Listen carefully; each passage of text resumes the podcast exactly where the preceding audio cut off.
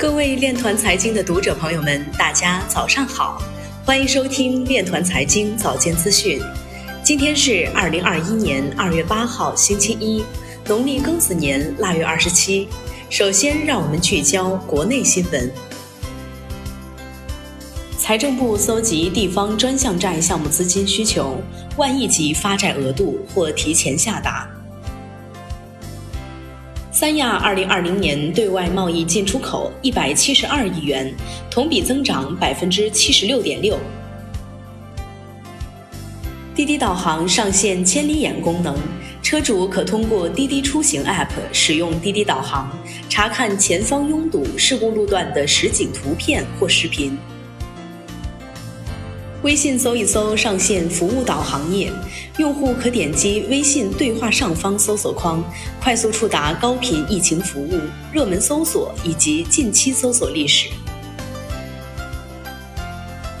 接下来，让我们走进区块链领域。德国检方没收欺诈者超一千七百枚比特币，钱包密码无法破解。美国狗狗币搜索量超过比特币。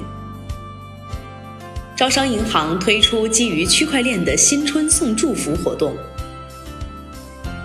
二零二零年全球企业区块链支出规模达到四十亿美金。比特币能源消耗激增，引发加密社区强烈讨论。腾讯推出基于区块链存证的点亮莫高窟活动。狗狗币发布安卓钱包四点零版本，有望能够改善那些无法同步用户的体验。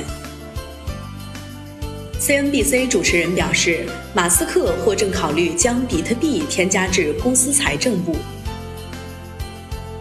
中民表示，央行数字货币潜力巨大，但中国不会用债券和数字货币与美元竞争。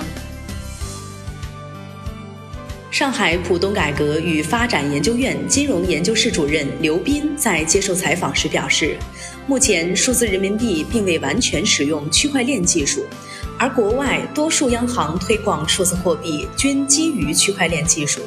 若要实现跨境应用，如何与国外数字货币标准体系兼容是一个问题。此外，跨境应用还需在国外搭建数字人民币清结算体系，推广数字人民币钱包。